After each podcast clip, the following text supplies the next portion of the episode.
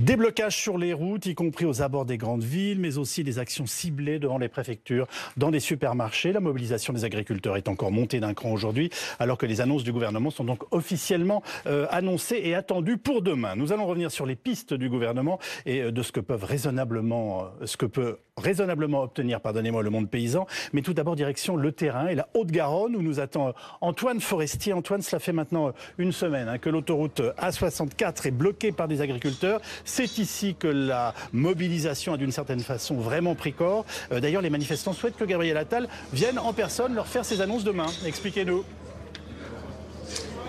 Oui, tout ce, tout ce blocage, tout ce qu'on voit ici sur l'autoroute A64, ça vient d'une personne, de l'idée d'une personne, Jérôme Bail, euh, qui est un peu le leader de ce mouvement. Gabriel Attal dit qu'il va faire des annonces demain. Vous l'avez eu au téléphone, vous avez eu ses équipes, vous pouvez nous dire des choses sur comment ça va se passer demain Vous savez quelque chose? Du tout, du tout. J'ai eu personne. Vous savez, nous, on est des petits au fin fond de, au fin fond de. On est en bas de la France, complètement dans le sud-ouest. Non, on n'a rien. Moi, je pas de nouvelles. Vous pensez qu'il envisage de venir vous voir ici? Je ne suis pas au courant. À moins qu'il veuille me faire une surprise. Mais bon, moi, mes conditions, c'est toujours pareil. S'il doit venir pour faire de la com, il n'est pas le bienvenu. S'il doit venir pour euh, nous annoncer des mesures concrètes et, et redonner le sourire aux, agriculteurs en général euh, et euh, nous proposer eh un avenir dans notre métier, aux jeunes et tout ça, eh ben, il sera le bienvenu, bien sûr. Un déplacement de ministre, ça se fait toujours sous haute sécurité, avec des gendarmes, des CRS tout autour. Est-ce qu'il y aurait besoin de ça ici? Est-ce qu'il serait bien reçu s'il venait? Je pense qu'il n'y en a pas besoin, vous l'avez bien compris. On est quand même... On a mis en place des règles, des règles où c'est qu'il y a le respect, tout ça. On l'a vu, il n'y a aucune dégradation, on a tout nettoyé, c'est toujours propre.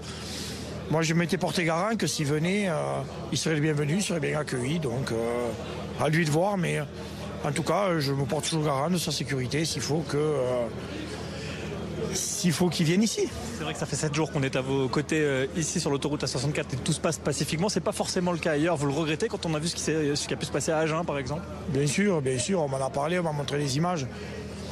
Je trouve ça, je trouve pas ça cool quoi en fait.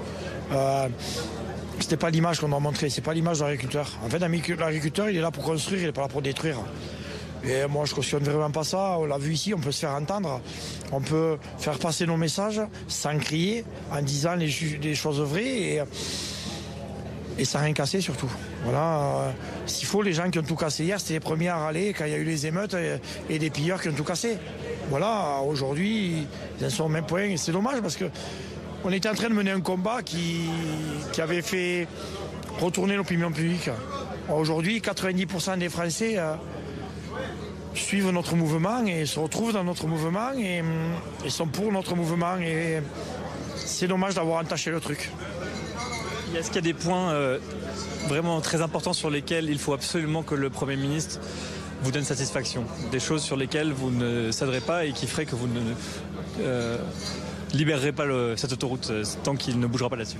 Mais Les trois points qu'on a mis en place, c'est pas compliqué. C'était sur le gazoil non routier, la sortir la, taxe qui voulait nous imposer, euh, revenir à une TICPE comme avant. Euh.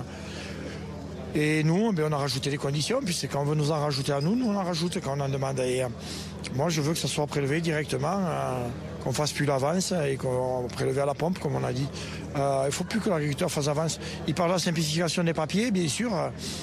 Et en fait, l'État, il fallait refaire des papiers pour retoucher de l'argent. Ça va plus. Ils ont qu'à le faire directement à la source. Nous, notre métier, c'est d'être dans les champs, pas d'être des secrétaires. Vous y engagez si ces trois points sont en votre faveur, vous libérez l'autoroute dès demain? Ben, si on trouve une solution, euh, si les trois points sont cohérents, si sur, sur l'irrigation et, les retenues d'eau, eh il en parle parce que et il nous amène des choses concrètes parce qu'il ne faut pas oublier quand même que les retenues d'eau, c'est une minorité de gens en France qui, qui coûtent des milliards d'euros. Euh, dites-vous que si dans le nord de la France où ils ont trop d'eau aujourd'hui, ils ne peuvent plus curer les canaux, ils peuvent plus curer les canaux, c'est qu'il y a une raison. C'est qu'il y a des gens qui interdisent ça. Et quand il y a des inondations, que l'eau euh, c'est tout plat, et bien l'eau ne part pas. Et comme elle ne part pas, et il y a des catastrophes naturelles. Et les catastrophes naturelles, euh, ça coûte énormément d'argent à la France. Euh, nous, ici, euh, dans le sud, on n'a pas d'eau. On ne peut pas faire de lac et faire un barrage pour retenir de l'eau. tout ça pour sauver une jonquille, même si on fait attention à tout, je suis bien d'accord. Mais au bout d'un moment, est-ce qu'il faut sauver une jonquille ou est-ce qu'il faut sauver 4, 5, 6 exploitations agricoles? Et si au contraire vous n'optez pas de satisfaction sur les points dont on vient de parler, est-ce que vous envisagez, comme vous nous le dites depuis le début, de prendre enfin votre tracteur et monter à Paris? Il y a d'ailleurs certains collègues à vous qui comptent le faire déjà peut-être dès demain matin.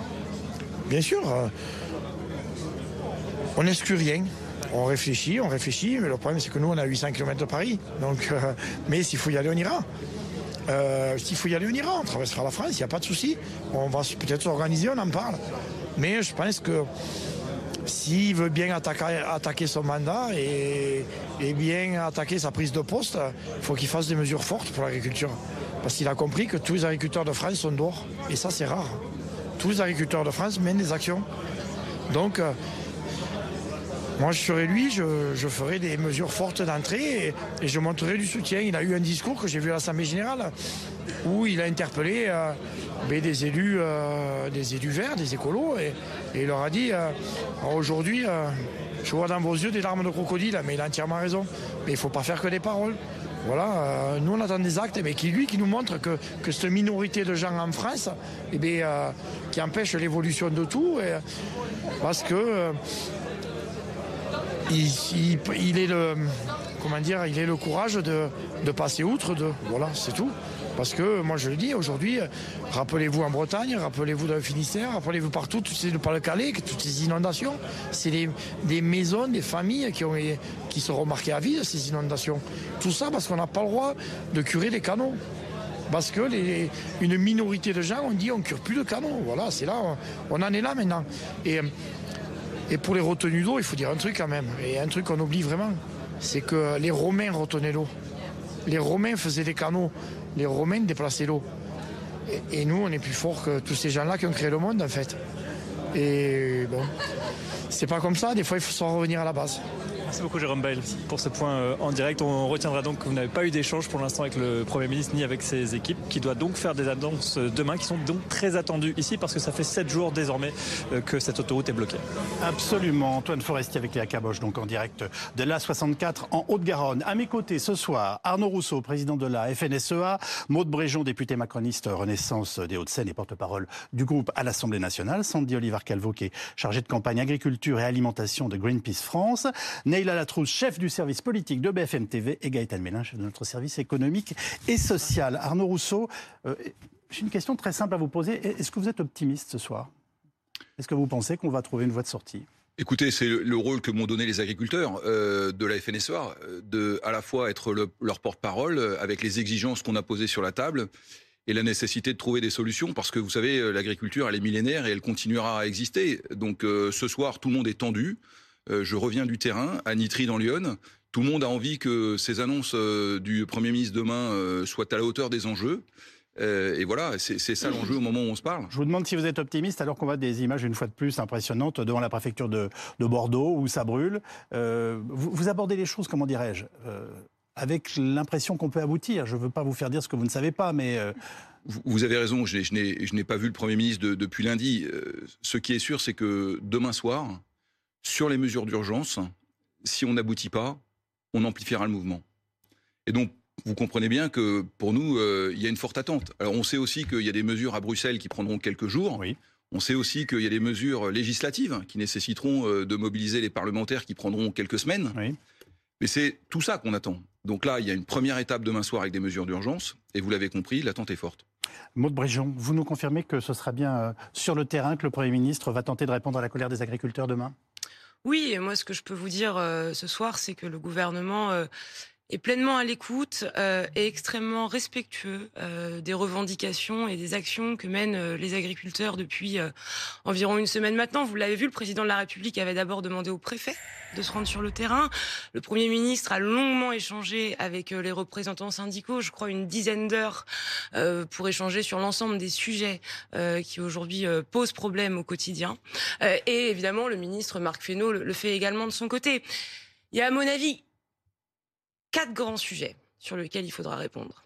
Euh, le premier, c'est un besoin de reconnaissance de leur métier, indéniablement. Le second, c'est une inquiétude sur les revenus, a fortiori en période de négociation commerciale. Le troisième, c'est un besoin de simplification. Au fond, il faut moins de bureaucratie et plus de confiance.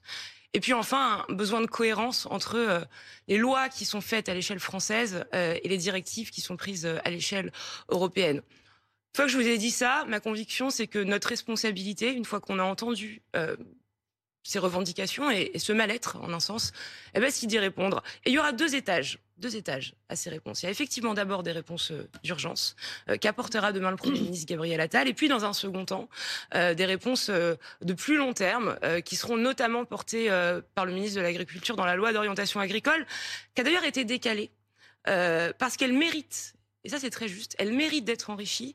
Et donc, elle est décalée pour qu'on puisse l'enrichir et, co-construire euh, avec les, agriculteurs, avec le représentant syndicaux, euh, un texte qui soit euh, ben voilà, davantage en adéquation avec les attentes et les besoins qui sont les leurs aujourd'hui. Est-ce que s'il y a des avancées sur les quatre points que vient de sommer très clairement Maud Bréjon, demain, vous pouvez trouver un accord avec le gouvernement? Écoutez, nous, on a fait euh, des déclarations très claires, on a des revendications. Reconnaissance de votre situation, les revenus, la simplification et euh, les la cohérence à mettre en, marche avec l'Europe. Oui, mais ça, c'est ce qu'on dit. Nous, on l'avait synthétisé en euh, gravité, revenus justes et, exercice du métier. Bah alors, vous parlez de la même chose. Dire. Oui, enfin, avec un détail majeur, c'est que nous, on veut des choses très concrètes.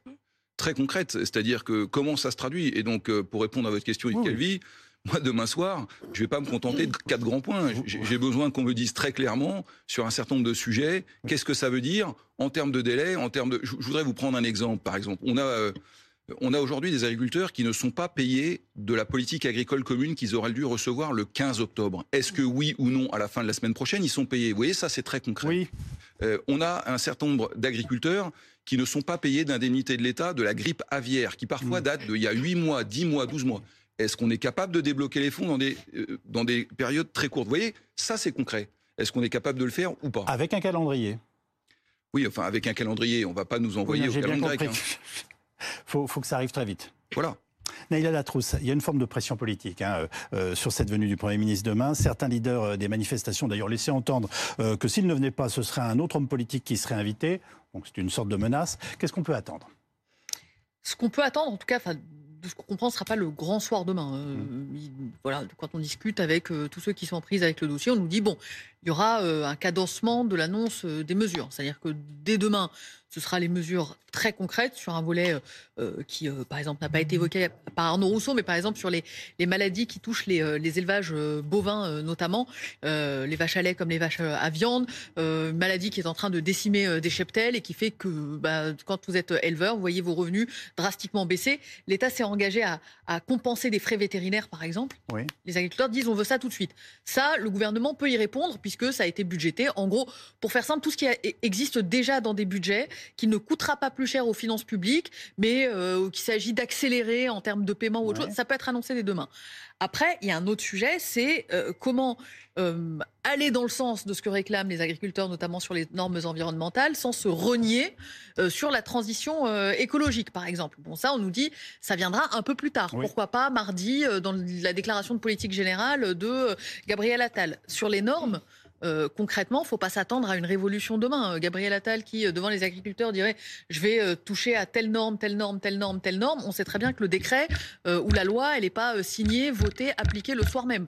Donc ça sera un troisième temps. Il y a deux textes de loi qui sont prévus notamment à l'Assemblée. le texte qui s'appelle Pacte 2 qui vise à simplifier en gros les normes administratives, mais pour toutes les entreprises, donc y compris agricoles, et puis le projet de loi agricole qui avait été décalé, et puis il y a tout ce qui dépend de l'Europe, et là, bah, ça demande encore plus de temps, puisque c'est des négociations européennes, et ça, c'est un quatrième temps de, négociation, donc ce à quoi on peut s'attendre demain, c'est vraiment le très très très concret, le, prix du gazole, euh, débloquer des aides, euh, mais euh, sur l'ensemble des revendications qui sont portées notamment par la FNSEA, qui dit ce n'est pas un catalogue dans lequel on pioche, c'est tout ou rien, il n'y aura pas tout demain. Bah, en matière de catalogue, hier, j'ai pas rêvé, vous avez fait 140 demandes. Oui, c'est de. voilà. Non, mais je, vais, je vais vous expliquer la raison de tout ça. c'est que, j'ai été un peu surpris. Eh bien, euh, vous verrez, euh, c'est très cohérent. C'est d'abord le fruit des remontées du terrain. Il y a des choses euh, qui peuvent être très simples, qui correspondent à des obligations qui sont faites aux, agriculteurs, par exemple, sur des obligations de formation stratégique qui ne sont pas comprises. Mmh. Je voudrais revenir sur ce que vient de dire Léla Latrousse. demain, ce qu'on a besoin aussi, pour les lois, qu'on ne pourra pas passer ce week-end, on en est parfaitement conscient, c'est aussi quelle inscription au calendrier parlementaire? Je, voudrais dire que la loi d'orientation agricole dont on a parlé, les agriculteurs, on leur en parle depuis un an et demi. On avait dit ce sera avant l'été 2023, puis après l'été, puis à la fin de l'année, puis maintenant on est arrivé au début. Ça, c'est pas possible. Donc il faudra nous dire demain, on va l'inscrire au calendrier parlementaire, dont on sait qu'il est parfois un peu embouteillé. Il faudra nous dire quand, parce que là aussi, on a des rendez-vous très importants. Euh, est-ce que les mesures évoquées euh, il y a quelques instants par Naïla Latrousse, euh, Gaëtan Mélin, sont des mesures qui coûtent de l'argent au budget de l'État? Alors non, Néla le disait, elles sont budgétées. Donc effectivement, on peut accélérer les choses, notamment sur la taxe sur le GNR, le gasoil mmh. non routier. Le gouvernement, euh, vous le savez, euh, a budgété cette mesure, hein, cette taxe, euh, donc dans le, projet de loi de finances 2024, 2 centimes 85 par an jusqu'en 2030. Aujourd'hui, en fait, ce que demandent les agriculteurs, c'est tout simplement qu'on les rembourse, parce que cette taxe, elle est compensée, et eh bien qu'on les rembourse oui rapidement parce que, encore une fois, euh, toute cette paperasse administrative fait que le remboursement n'intervient généralement qu'à la fin d'année. Ça veut dire un décaissement euh, dans, leur, dans leur trésorerie. Eh bien, le gouvernement pourrait très bien décider, comme par exemple pour le crédit d'impôt euh, pour la garde d'enfants, eh bien, de leur accorder 75% du remboursement dès le mois de février. Ça, ça ne coûte rien à l'État, si ce n'est une petite avance, mais en quelque sorte, c'est budgété puisque le gouvernement sait pertinemment que cette, cette, ce remboursement il le fera à la fin de l'année 2024. Donc pour le moment, il n'y a pas vraiment de, de, mesures supplémentaires, euh, si ce n'est eh bien effectivement des compensations qui pourraient intervenir euh, pour euh, telle ou telle pratique aujourd'hui qui coûte beaucoup d'argent aux agriculteurs. Une question simple, j'aimerais une, vraie réponse si vous le pouvez Arnaud Rousseau. on ne répondra pas à toutes vos demandes, c'est clair, demain. mais le, bras de force qui est engagé euh, est, réellement engagé. On a cru comprendre quand même que le gouvernement a l'intention de faire des choses.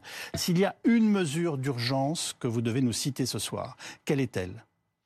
Je ne peux pas répondre parce que ça veut dire que vous n'avez pas compris quelle est la, pluralité de l'agriculture française. Vous savez, dans l'agriculture française, il y a, On ne parle que de ça depuis une semaine sur notre antenne. Il y a, des productions végétales, il y a des productions animales. En fait, je suis en train de vous demander ce qui peut calmer les gens qui sont dans la rue. Ce qui peut calmer, c'est le changement de logiciel c'est-à-dire l'état d'esprit qui prévaut au fait qu'on a accumulé des couches, des strates depuis des années et qu'on est obligé un changement de, de logiciel, c'est pas une mesure d'urgence, on comprend très bien. C'est un cadre général. Mais si, je, vous cite trois mesures comme ça. Merci. Parce que je, je, ne veux pas, quand j'en dis une, vous savez, moi, quand je cite une mesure, il y a toujours quelqu'un qui me dit, mais c'était une mesure pour l'élevage, tu n'as pas parlé euh, du végétal. ah ben oui, si vous, faites engueuler par vos troupes, c'est votre problème. Là, pour, l'instant, je pense alors, je vais vous dire trois mesures une mesure européenne qu'on n'aura pas demain soir, mais sur laquelle il faut avancer. C'est les 4% de non-production réclamés par la PAC. C'est-à-dire qu'on exige dès cette année que les agriculteurs sur l'ensemble du territoire national euh, mettent en jachère 4% de leurs terres. Alors que dans le même temps, l'Ukraine importe des quantités astronomiques de première mesure. Ensuite, pour le monde euh, animal, il y a euh, cette fameuse aide fiscale sur, euh, sur la mesure sociale de cette aide qui doit être annoncée.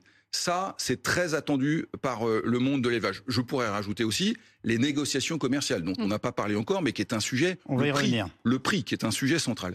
Et puis pour les productions spécialisées, par exemple pour les viticulteurs, c'est l'aide d'urgence qui est attendue comme l'arrachage temporaire. Vous voyez, tout ça, en fonction euh, des productions, est attendu.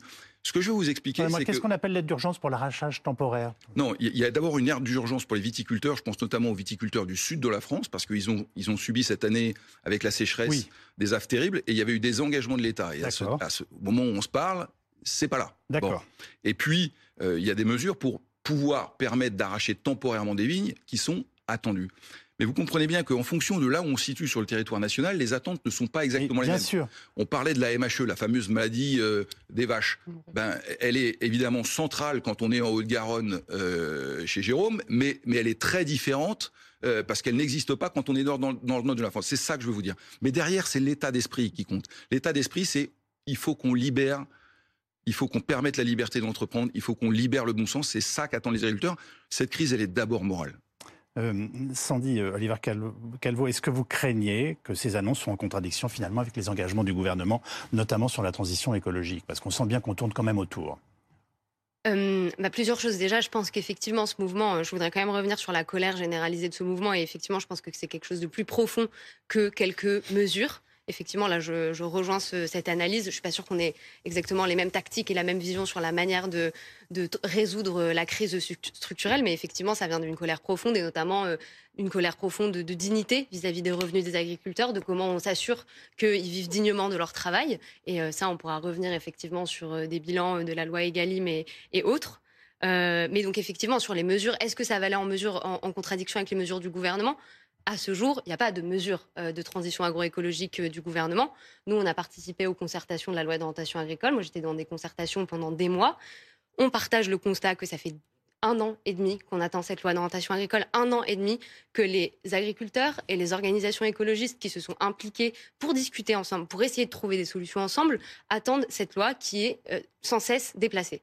Et, par ailleurs, au-delà d'être déplacé, on a complètement élagué euh, le sujet de la transition écologique dans cette loi. On se retrouvait à la base initialement avec un projet de loi qui devait travailler au renouvellement des générations. J'aimerais bien qu'on fasse le bilan de comment ça travaille au renouvellement des générations qui euh, travaille sur la formation des agriculteurs et qui, en dernier point, je termine juste un point, qui, en dernier point, euh, devait travailler à la question de la transition écologique de manière transversale dans cette loi.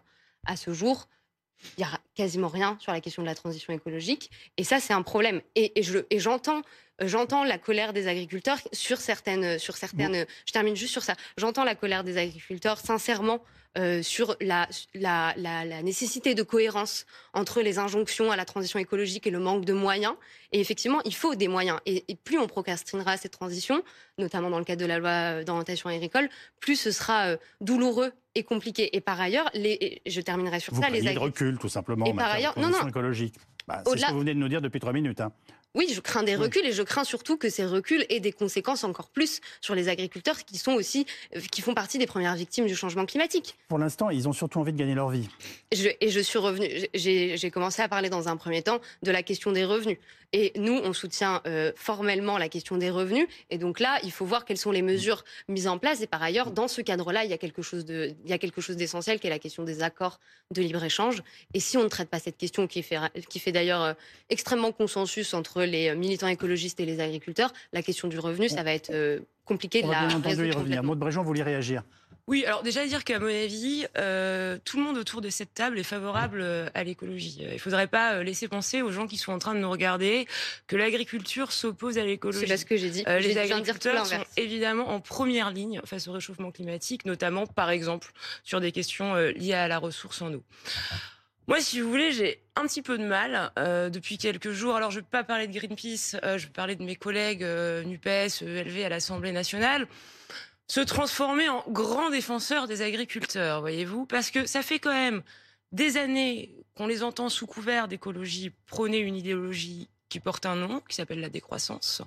or, on voit bien aujourd'hui que le produire moins pour gagner plus, ça ne fonctionne pas. Donc on ne peut pas dire d'un côté aux agriculteurs, faut produire moins pour gagner plus et on fait attention à vos salaires. Enfin, tout, ça n'a évidemment pas de sens. Dans la vie réelle, ça ne fonctionne pas.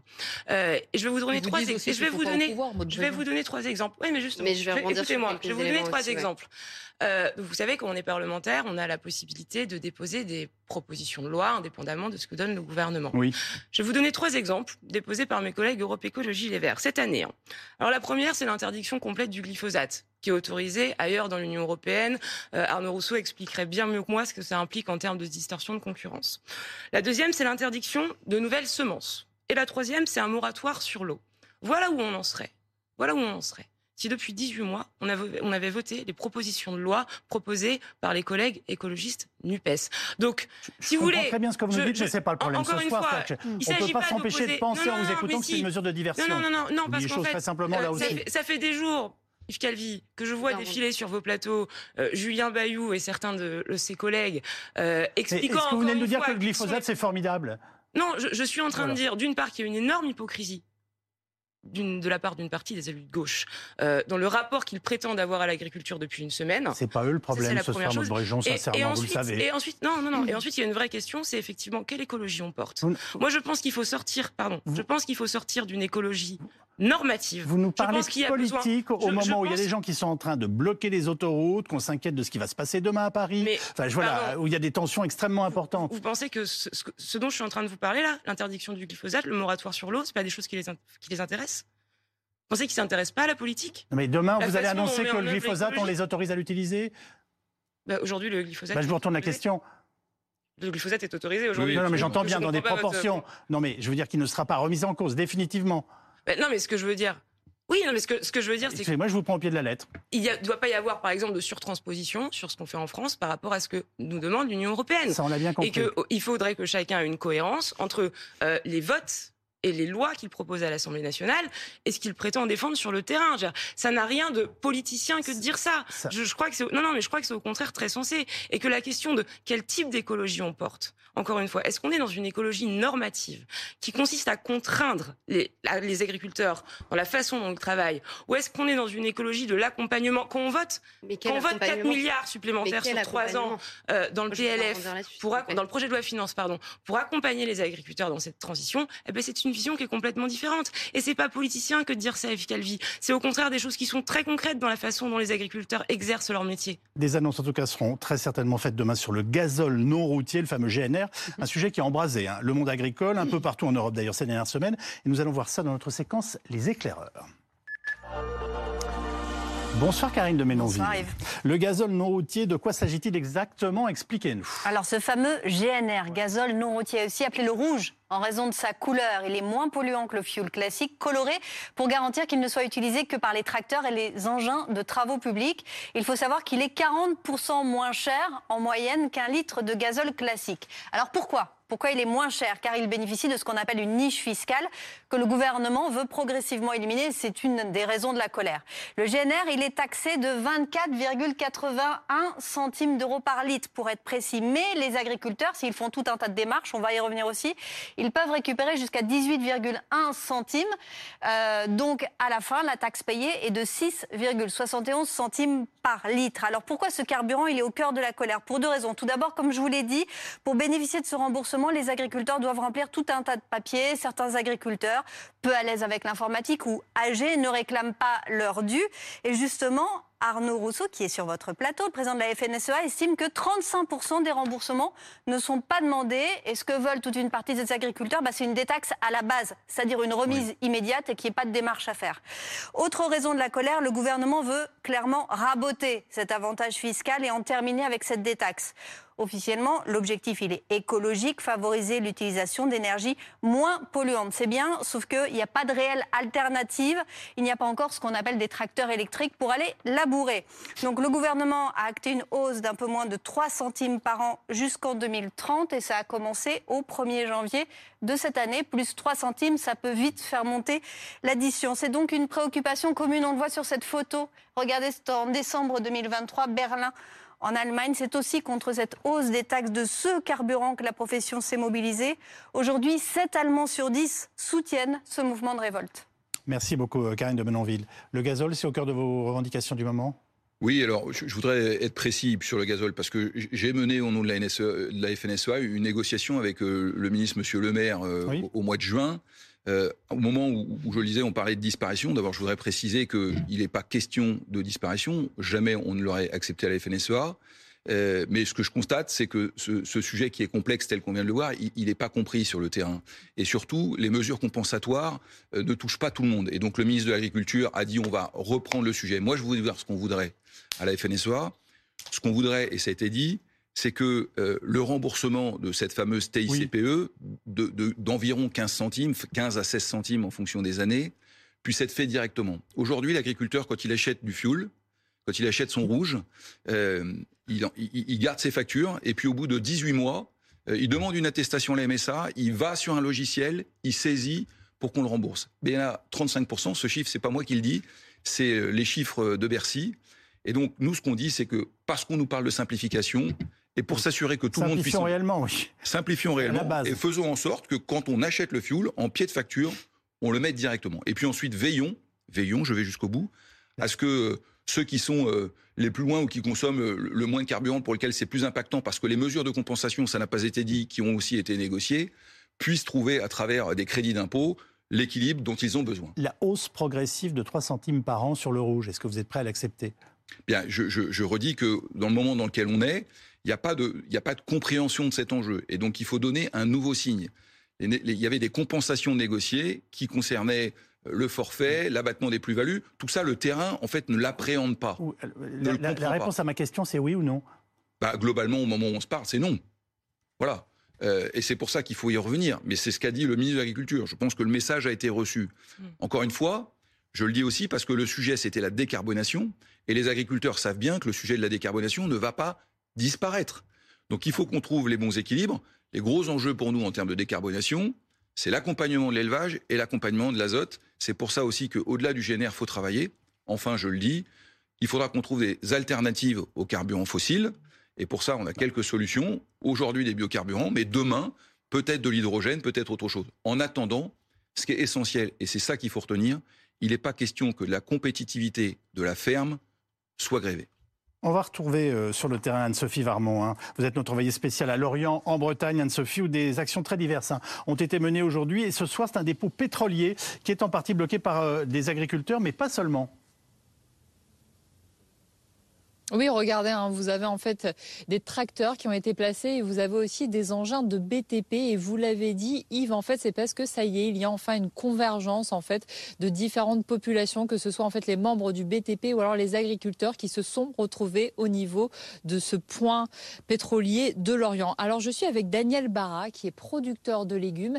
Daniel, c'est quoi votre principale revendication? Pourquoi vous êtes là avec votre tracteur devant ce dépôt pétrolier? Alors aujourd'hui, notre première revendication revendication en tant qu'agriculteur, c'est un, un, problème de prix. On n'est pas rémunéré correctement, euh, on a des gros problèmes, ça fait mal fonctionner nos, nos structures au niveau financier et euh, on n'est pas en capacité de pouvoir euh, gérer tout notre, tous nos bilans correctement à cause de ces problèmes financiers. Qu'est-ce qu'il faudrait que le gouvernement vous mette sur la table pour que vous disiez ça y est, on lève le blocage?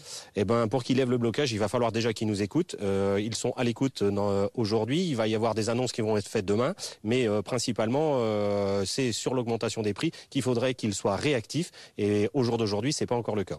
Vous êtes prêt à aller jusqu'où pour être entendu? Eh ben nous, on est prêt à aller jusqu'à Paris. Il faut, euh, il faut faire du blocage. Alors c'est pas notre première motivation de bloquer, d'emmerder les gens pendant 15 jours. C'est pas notre principale revendication. Mais aujourd'hui, on est confronté à ça pour pouvoir être entendu.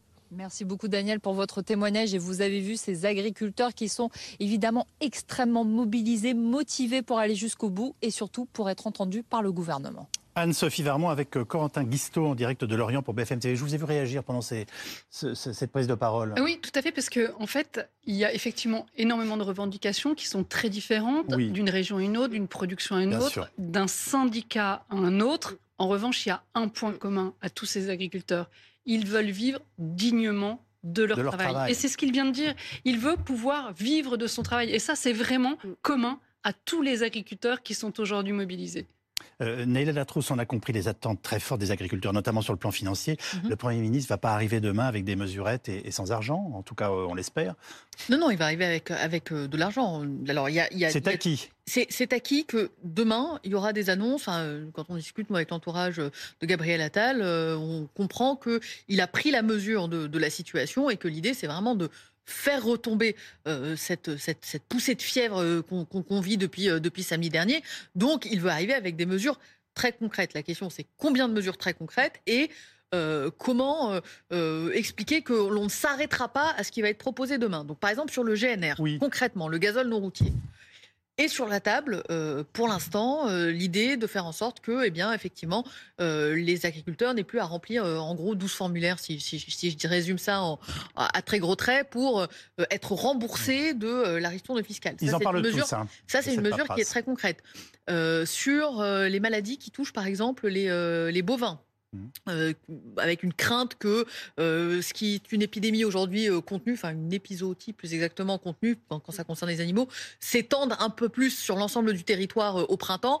L'idée, c'est d'arriver et de dire bon bah très bien, les frais vétérinaires par exemple pour soigner vos bêtes s'étendent. Il y a une question sur est-ce que le manque à gagner lorsque euh, les bêtes euh, sont moins aptes à donner du lait ou moins aptes à, mettre euh, à, mm. voilà à mettre bas des veaux de bonne santé donc ça fait moins de viande à vendre à la fin. Est-ce que on prend ou pas en charge le manque à gagner? Ça ça fait partie des questions qui sont en débat.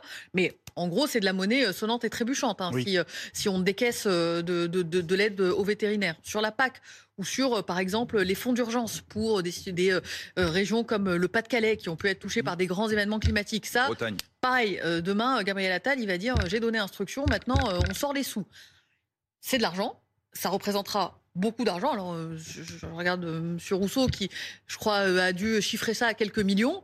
De ce qu'on comprend, avec, quelques, quelques millions avec des, quelques dizaines de millions. Voilà, mais Mais, mais en gros, ah, c'est de l'argent qui, de toute façon, était déjà existé dans les caisses de l'État. La question, c'était est-ce qu'il fallait les sortir dans trois mois, six mois, neuf mois, un an ou tout de suite? Donc vous nous dites qu'il y a des réponses prêtes qui vont arriver. Oui. Un dernier mot là-dessus et on marque une pause. Juste sur la question des aides de la PAC 2023, Arnaud Rousseau euh, disait que euh, certains euh, agriculteurs n'ont pas touché les aides de la PAC 2023. Il y a eu un embouteillage à la fin d'année, des dossiers qui n'ont pas été traités. On lui dit que c'est pour des questions administratives, qu'il n'y a pas assez de personnel. Et à ce jour, 6% des agriculteurs n'ont toujours pas touché leurs aides de 2023. J'ajoute un tout petit mot, était évoqué tout à l'heure la loi Egalim. C'est la loi qui régit les relations entre euh, producteurs industriels et grandes distributions. Il faut qu'on en parle. Vous demandez à la FNSEA un renforcement des contrôles. On apprend ce soir, à l'instant, pendant, depuis qu'on est entré en plateau, que l'organisme qui est chargé des contrôles, la DGCCRF, pourra être désormais saisi par le ministre de l'Agriculture. Ça change beaucoup de choses. Et non plus par le ministre de l'économie. Et pas uniquement par le ministre de l'économie. Ça change hein. beaucoup de choses parce que dans les reproches qu'on entendait en dehors des plateaux, dans les couloirs, etc., il y avait cette idée que hmm. peut-être le ministre de l'économie était trop indulgent avec euh, la grande distribution. Maintenant, le ministre de l'Agriculture peut lui-même demander des contrôles. On marque une très courte pause et on se retrouve dans un instant avec euh, nos invités. A tout de suite. Avec nous pour commenter cette actualité, le président de la première organisation agricole française qui est toujours avec nous, Arnaud Rousseau. Euh, vous présidez la FNSEA, je le rappelle. Gaëtan Mélin, notre chef euh, du service économique euh, social de BFM TV. Maude Bréjon, député Renaissance du département des Hauts-de-Seine. Et nous sommes rejoints par Dominique Chargé, président de la coopération agricole, éleveur de vaches laitières et producteur de céréales en Loire-Atlantique. Et Jean-Christophe Bureau, professeur d'économie à Agrotech Paris. Enfin, Thomas Soulier, chef adjoint de notre service politique. Thomas, la consigne du gouvernement reste de faire preuve pour l'instant d'une grande modération, euh, notamment auprès des préfets. Oui, une volonté euh, de dire il faut absolument que ça se passe bien qu'il n'y ait pas de, euh, de, tension entre les forces de l'ordre et puis les agriculteurs. Et donc, consigne été donné hier via les préfets de, de faire preuve bien d'une grande modération. C'est en dernier recours que les effectifs de maintien de l'ordre seront autorisés à intervenir et dans le seul cas où l'intégrité des personnes serait menacée. Alors, on a connu Gérald Darmanin. Donc, quand on vide, excusez-moi, des camions de fruits, de légumes, comme on vient de voir sur la route, qui sont des images, par définition, choquantes. Oui, choquantes. On bouge pas. Et on bouge pas.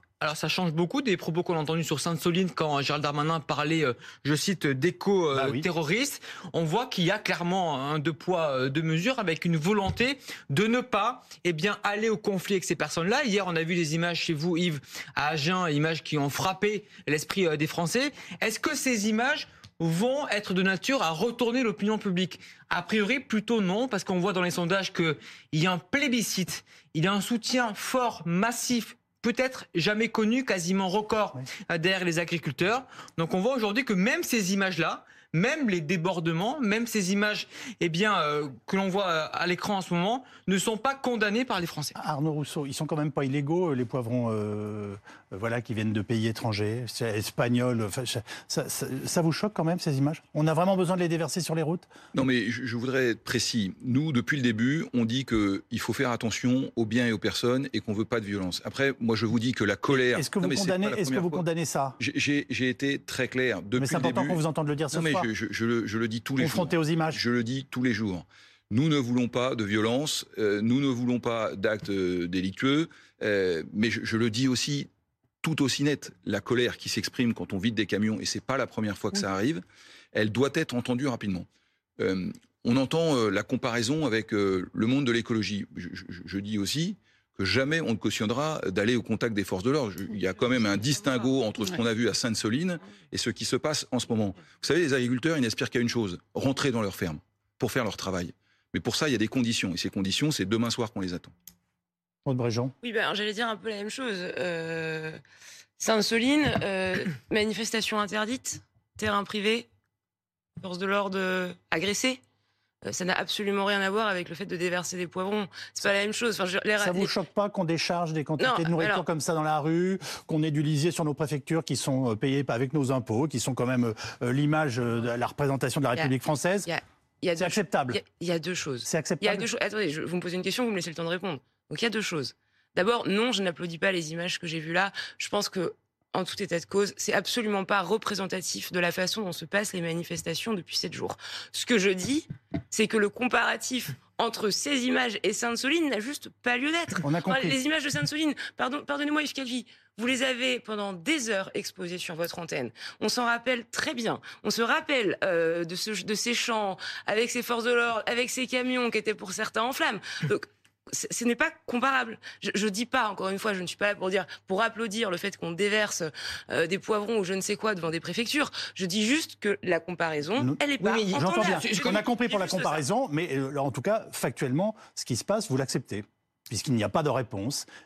Et c'est quasiment officiel de la part du gouvernement. vous acceptez un acte illégal, c'est ce que je vous dis. Moi, bah ce, que, ce que je vous dis, c'est qu'on a un objectif commun, c'est que demain, les agriculteurs puissent bosser de façon à avoir euh, des euh, être dans une agriculture pardon qui soit rentable, qui soit euh, de plus en plus respectueuse de l'environnement et vous êtes attaché au respect de la loi. Et, donc, et, donc, et ça, ce qui est fait est illégal. Alors, on peut être d'accord avec eux ou pas. C'est illégal. Et ben, quand vous êtes vous député, vous acceptez un acte non, mais illégal. Attendez, je, encore une fois, je, je vous dis pas que je, je vous ai pas dit que j'applaudissais.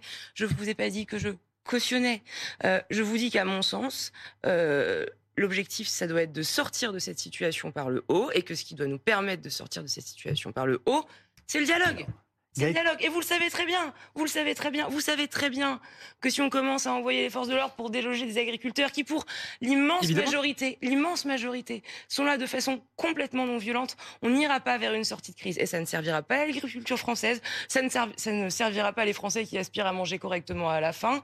Euh, et on sera encore là dans votre, sur votre plateau dans cette jours pour commencer des violences. Donc, ça n'a pas de sens. Je, bascule sur ce qu'on a vu en revanche dans les hypermarchés. Mhm. euh, Est-ce qu'ils jouent le jeu en ce moment? Euh, On a entendu un responsable de rayon qui bah écoutez, je, vends ce qu'on veut, ce que, ce que ma clientèle euh, veut acheter et au prix auquel elle veut l'acheter.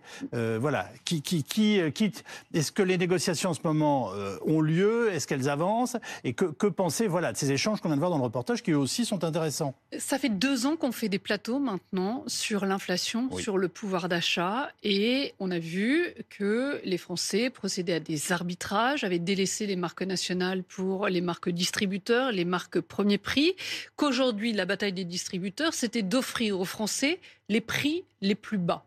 Les prix les plus bas se font au détriment des agriculteurs. Bien sûr. On voit bien qu'il y a deux bouts de la chaîne. L'agriculteur qui travaille pour nourrir la France, il y a les industriels, il y a les distributeurs et il y a le consommateur. D'un côté, si on veut serrer les prix pour le consommateur, eh bien, vous avez de toute façon les industriels qui vont couvrir leur mmh. production parce qu'ils ne peuvent pas être non rentables. Même chose pour les distributeurs, et même si les distributeurs nous disent à chaque fois non, non, on fait des taux de rentabilité entre 1 et 1,5%, au final, celui qui se fait avoir, c'est l'agriculteur, alors que ce dernier devrait être protégé par les fameuses lois EGalim 1 et Egalim 2. On rappelle que ces deux lois, normalement, protègent l'agriculteur, leur assurent une juste rémunération de leur travail. Et au final, eh bien, on s'aperçoit que dans les négociations qui ont lieu en ce moment, qui se terminent le 31 janvier, eh bien, il y a une pression énorme sur les industriels pour faire baisser le prix de la matière première agricole. Là, c'est tout à fait illégal, mais malheureusement, les industriels ne s'en privent pas sous la pression, encore une fois, des distributeurs. Vous participez en ce moment à la préparation de ces négociations commerciales, Dominique Chargé? Je représente en tout cas les 2100 coopératives françaises, les entreprises des agriculteurs qui sont aujourd'hui au cœur de ces négociations. Décrivez-nous en quelques mots Alors, déjà, ce qu'est le climat et, et, si euh, vous avez des espoirs. Ça, ça illustre, ce que vous dites illustre parfaitement ce qu'on entend, c'est à la fois vouloir une agriculture qui progresse sur euh, le, niveau de qualité, ce qu'on mhm. appelle la montée en gamme, une agriculture qui met en place euh, et qui enclenche les transitions écologiques. Et puis de l'autre côté, et donc un coût de production, un prix de revient qui monte. Et de l'autre côté, on explique aux consommateurs que l'alimentation peut être la variable d'ajustement du budget de son, de son budget et que l'alimentation ça vaut rien. Les distributeurs à longueur d'année, à coup de spot média que vous connaissez euh, parfaitement, expliquent aux Français que l'alimentation, ça n'a pas de valeur et que ça peut faire la variable d'ajustement de leur budget. Donc ça, c'est pas acceptable. Il y a quelque chose qui a un dysfonctionnement euh, sur ces questions-là. Et donc, aujourd'hui, on est au cœur de ces discussions que le gouvernement a accéléré cette année puisque on avait une partie des discussions qui se terminaient le 15 janvier et une partie qui va se terminer euh, le 31 janvier. Ce qu'on constate, moi j'ai deux grandes inquiétudes ce soir dans les discussions que nous avons. Allez-y. La première, c'est qu'effectivement, la loi n'est pas respectée pour deux sujets. Le premier, c'est une tentative de délocalisation de la, discussion pour un certain nombre d'entreprises, pour que la, discussion, la négociation se déroule ailleurs qu'en France, pour essayer d'échapper aux lois françaises dans la discussion. Donc ça, c'est pas centrales d'achat. Via des centrales d'achat européennes. La deuxième, ce que je constate, c'est qu'effectivement, ce que vous avez dit, la valeur, la sanctuarisation de la matière première agricole aujourd'hui n'est pas respectée. Aujourd'hui, nous devons nous battre pour avoir un respect de la matière première agricole et ça n'est pas le cas dans beaucoup de situations. Nous avons énormément de dossiers aujourd'hui qui sont en souffrance y compris ceux qui auraient dû être signés le 15 janvier, qui ne l'ont pas été. Donnez-nous des exemples pour qu'on comprenne bien de quoi on parle. C'est vrai, vrai, par exemple, pour les, pour les produits laitiers, où on demande une revalorisation de 1 à 2% sur la matière première agricole parce que les niveaux de charge ont augmenté. Le lait le lait, sur le lait, par exemple, voilà, Sur, les, sur les légumes, Très bien. sur les légumes de plein champ, et nous ne pouvons pas obtenir aujourd'hui dans les discussions la revalorisation de ces matières premières agricoles. Ça, c'est le, premier point d'inquiétude. Le second, et il illustre un peu le reportage, c'est que aujourd'hui, il y a une tentation et une menace très forte sur les marques de distributeurs d'avoir recours à d'autres produits que, à une autre origine que l'origine française, et donc qui va laisser des producteurs français sans marché, puisqu'on va aller chercher de la production ailleurs en Europe. Et, ça, c'est les deux niveaux d'inquiétude qu'on a, parce que pour faire un revenu en agriculteur, en agriculture, il faut un prix, et il faut aussi des volumes. Mmh. C'est-à-dire qu'aujourd'hui, dire que nous ne passerions les niveaux, euh, avoir des niveaux corrects sur les marques, ça n'est déjà pas le cas, mais ça ne serait pas suffisant. Nous avons besoin aussi, pour les agriculteurs français, de passer des volumes dans les marques de distributeurs. Jean-Christophe Bureau, plusieurs actions ont donc été euh, menées euh, depuis hier pour vérifier la provenance de certains produits alimentaires. C'est intéressant. Hein. On entend énormément parler en ce moment du poulet ukrainien, importé massivement. il coûte environ deux fois moins cher que le poulet tricolore. A-t-on vraiment la possibilité, nous, Français, de stopper les importations de produits qui ne respectent pas les normes que nous fixons à nos agriculteurs. Alors, euh, les importations de poulet sont assez typiques puisqu'on a quand même euh, on a une consommation de poulet de chair quand on le voit bien emballé, etc., qui est quand même relativement encore française. Donc là, il y a un effort de fait, les, labels, les marques, tout ça, ça porte assez. Mais dans la restauration collective, dans évidemment euh, toutes les chaînes dont je ne vais pas citer le nom de Nuggets, on a bien compris. nous avons là du poulet qui est essentiellement apporté Brésil, Thaïlande, alors Ukraine, je ne sais pas trop où on en est, mais enfin c'est des coûts de production inférieurs. Est-ce que c'est des normes vraiment très différentes? Euh, Est-ce qu'elles sont mauvaises pour le consommateur? Ça, je ne saurais pas vous le dire, mais vous prenez par exemple le Brésil ne va pas avoir besoin de, de, chauffer ses, ses, poulets parce que c'est un pays tropical, donc il y a des coûts de production plus faibles, il y a des salaires évidemment beaucoup plus faibles. En Ukraine, on n'en parle pas. Euh, il y a un ensemble de, conditions qui, qui, font que ce poulet est, est meilleur marché mais c'est un poulet quand même très industriel. Il doit être produit en une quarantaine de jours, j'imagine. Euh, et à ce moment-là, si vous voulez, on a quand même cette convergence du fait que ça participe quand même à ce côté euh, malbouffe auquel on a, même si le poulet n'est pas le pire des aliments. Mais et là, on a quand même le pire des deux mondes, puisque ça ne rémunère pas les agriculteurs. Et quand vous voyez les coûts sociaux de la santé de, cette alimentation, c'est dramatique. La FAO vient de sortir les chiffres du diabète, de l'obésité, etc. Et là, c'est vraiment le modèle de transition alimentaire qu'on a énormément de mal à faire passer aux consommateurs. Euh, vous, ne pouvez, moi, ce que je retiens de ce qu'on vient de se dire, c'est que vous ne pouvez que subir en ce moment. Nous subissons. Et c'est ce qu'on explique depuis aussi le début de cette crise. On voit l'agriculture française s'affaiblir, l'agriculture euh, se faire euh, se faire sortir d'un certain nombre de marchés au profit d'importations toujours plus importantes. 50% des légumes français aujourd'hui que nous consommons sont importés. 50% des poulets, ça a été dit. Souvent, effectivement, dans des plats transformés dans la restauration en domicile. On voit aussi sur le lait. Nous étions plutôt une filière excédentaire. Assurez-moi, il nous reste le fromage quand même. Nous nous, affaiblissons, nous nous affaiblissons sur l'ensemble. Et dans la viande bovine, les, les, importations ont augmenté aussi sur ces dernières, sur ces dernières années. Il faut du protectionnisme alimentaire demain. C'est une annonce que vous attendez en tous les cas, ce qu'on défend, nous, c'est la souveraineté alimentaire. Parce que le sujet de fond, c'est que si on continue sur cette tendance, on aura détruit notre outil de production agricole et on se retrouvera dans la même situation que ce qu'on a vécu sur l'énergie, où finalement, à se mettre dans les mains d'autres pays, on va le payer très cher le jour où, pour des raisons qu'on a ignorées, on se retrouve dans l'incapacité d'échanger. Regardez ce qui s'est passé sur le prix de l'électricité. En deux ans, on va prendre 35% d'augmentation de nos factures d'électricité. Parce que les Russes qui nous alimentaient en gaz nous permettaient d'avoir une énergie pas chère. Aujourd'hui, on a tout un tas de pays mondiaux qui nous amènent de l'alimentation pas chère. Aujourd'hui, c'est un tiers de l'alimentation française, un tiers de ce que les Français ont dans leur assiette qui est importé. Si on continue comme ça et qu'on a un coup dur à jour, on va le payer très cher. Et donc ce sujet de la souveraineté, nous, on veut le voir arriver dans la loi. Pour que, ça, pour que, ça, marche aussi, euh, pour que vous soyez euh, tous bien payés, les agriculteurs, etc., il faut une juste rémunération, certes. Il faut que les Français aussi achètent des produits bah, français. Euh, c'est ce que j'allais vous dire. C'est un vrai sujet parce qu'il y a quasiment tous les Français qui soutiennent les agriculteurs, sauf que derrière, dans le sondage, et là pour BFM TV avant-hier, Yves, 35% des Français disent on est prêt à payer plus cher. Ce n'est pas que les autres ne veulent pas, c'est qu'ils ne peuvent pas. peuvent pas. Les Français ont très bien compris ce qui se passe les Français ont très bien compris que pour euh, acheter de la bonne qualité, ça coûte plus cher. Et 53% disent, nous on veut bien, mais on ne peut pas. Et donc vous avez cette euh, vieille dissonance fin du monde, fin du mois que l'on voit depuis des années maintenant, où les Français se disent, oui, on sait qu'on devrait payer plus cher pour avoir des bons produits. Et vous avez raison, messieurs, tous les trois, sur ce que vous dites. Sauf que ça coûte un peu plus cher et que nous, là, en ce moment, on ne peut pas se le permettre. Bon, pardonnez-moi, mais euh, Jean-Christophe Bureau, on, ne peut pas bloquer du jour au lendemain des importations de poulets qui arrivent d'Ukraine ou, de, Brésil. Ça, c'est inconcevable. Intra-européenne, c'est assez inconcevable, en effet. Euh, à part des opérations coup de poing euh, qui viennent de l'étranger, l'étranger hors UE, il y a, e. déjà il y a certains produits où il reste des droits de douane relativement élevés. C'est vrai que ça devient un peu poreux parce qu'on fait beaucoup d'accords commerciaux. Et d'autre part, il y a quand même des exigences techniques qu'on pourrait quand même euh, développer un peu plus. Maud Bréjon, vous pensez qu'on a besoin d'être, enfin, de créer plus de protection sur les produits alimentaires français? Oui, moi, je. C'est très compliqué, hein, parce que je, c'est un marché européen. Soyons clairs, personne n'est pour l'arrêt du commerce. Voilà. Euh, et enfin, je, ne pense pas, en tout cas, moi, je ne suis pas pour l'arrêt du commerce.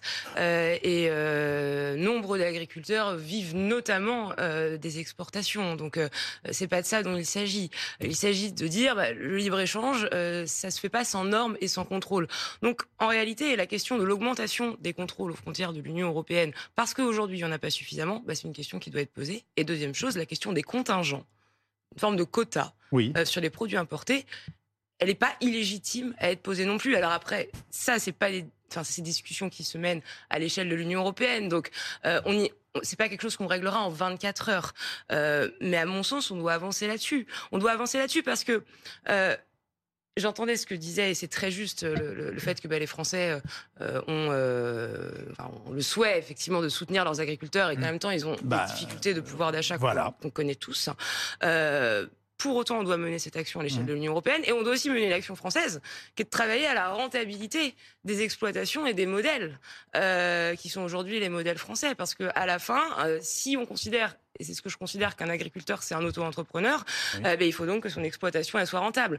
Et là, il y a peut-être une réflexion sur le modèle économique à mener, mais vous connaissez bien mieux les choses que moi. On va retourner sur le terrain direction Agen. Bonsoir Laura Baquet. On se souvient euh, des images spectaculaires hein, de la préfecture prise pour cible hier. De nouvelles actions très symboliques ont eu lieu euh, tout au long de la journée. Expliquez-nous. Oui, c'est cela. Et ça a commencé euh, ce matin à quelques kilomètres d'Agen. C'est un supermarché euh, qui a été visé. Du lisier a été projeté sur toute la surface des murs de l'enseigne. Une action symbolique et ciblée pour dénoncer les marges des distributeurs euh, qui sont beaucoup trop chères et qui les écrasent selon les agriculteurs et pour dénoncer aussi les produits européens vendus moins chers qui les écrasent aussi. Cet après-midi, direction la gare d'Agen, cette fois pour donner de la visibilité au mouvement, euh, au grand public. Alors qu'est-ce qui s'est passé à la gare? Eh bien cette fois c'est euh, du fumier, des palettes, des déchets d'herbe qui ont été déposés devant. Voilà deux grandes actions symboliques. À chaque fois aucune violence. Euh, les actions se sont d'ailleurs déroulées devant les yeux des CRS qui ne sont pas intervenus. Hein. Ils ne sont rentrés ni dans le supermarché ni dans la gare. Euh, ils ne sont euh, rentrés dans, aucun euh, des deux endroits. À chaque fois, les habitants les soutenaient. Hein. ils se sont fait applaudir plusieurs fois. Vous voyez des actions coup de poing qui sont très ciblées, très stratégiques pour des revendications précises et multiples. ce soir, comme vous pouvez le voir derrière moi sur les images de Tom Beck, la mobilisation continue. Elle va durer encore toute la nuit. Laura Beck avec Tom Beck depuis Agen dans un climat, on va dire ce soir apaisé. Gaëtan Mella, quand même, la CGT a appelé euh, ses membres à rejoindre les actions des agriculteurs euh, un peu partout en France. Est-ce qu'il y a une forme de tentative d'unification des syndicats derrière les agriculteurs? Ou plutôt de récupération, non? Bah, euh, la, CGT, en fait, appelle c'est les, membres de la CGT, effectivement, à rejoindre les agriculteurs, mais pas à faire grève pour rejoindre les, agriculteurs. C'est tout simplement ceux qui sont disponibles et qui veulent euh, eh bien, euh, faire preuve de soutien avec les agriculteurs. Ils sont invités à les rejoindre. Voilà. Mais il n'y a pas d'annonce et il n'y a pas euh, de volonté de, mettre le pays en grève. Vous, si vous voyez la, la, CGT vous rejoindre sur, les, sur les piquets de grève, ça vous, ça vous convient? On, l'a dit depuis le début, hein, pour ce qui nous concerne, euh, on veut pas de récupération ni politique ni syndicale. Donc euh, voilà, nous on tient au message qu'on porte.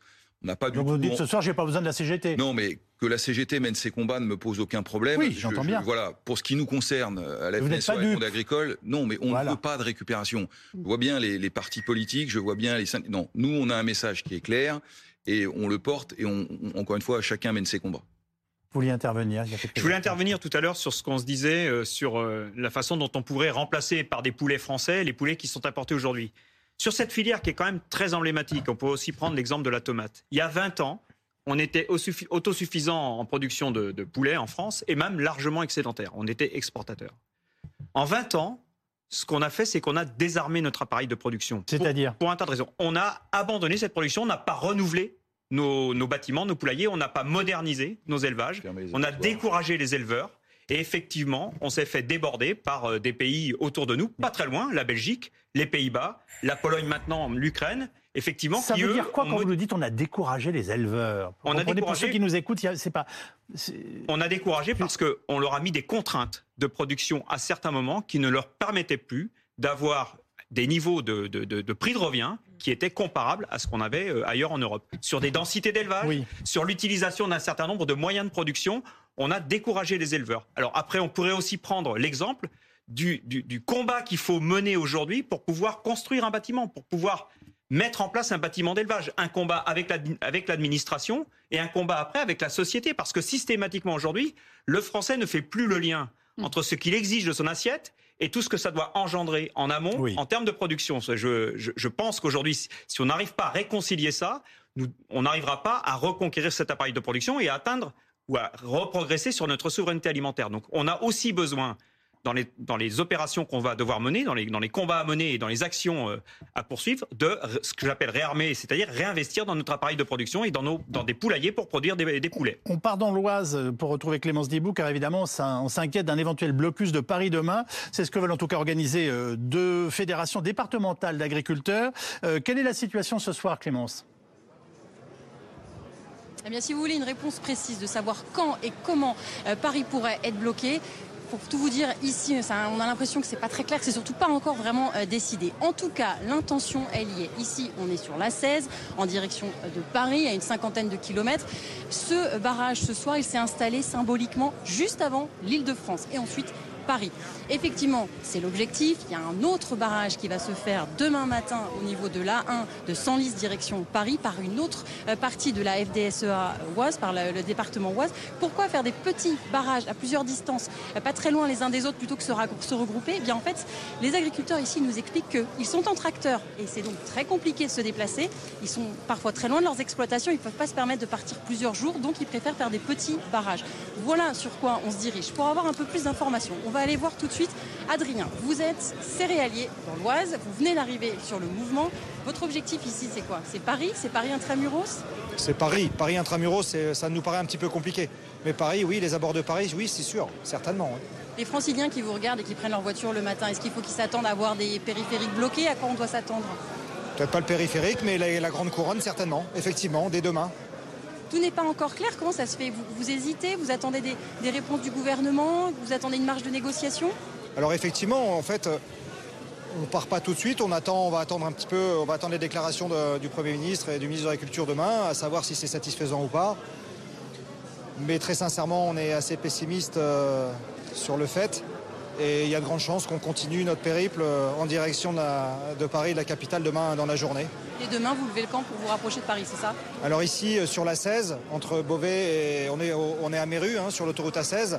Je pense qu'à la mi-journée, effectivement, on risque de lever le camp si tout se passe pas parfaitement pour rejoindre euh, une équipe d'Île-de-France, des jeunes agriculteurs et l'aide de d'Île-de-France qui, qui, elles, sont déjà engagées vers Paris.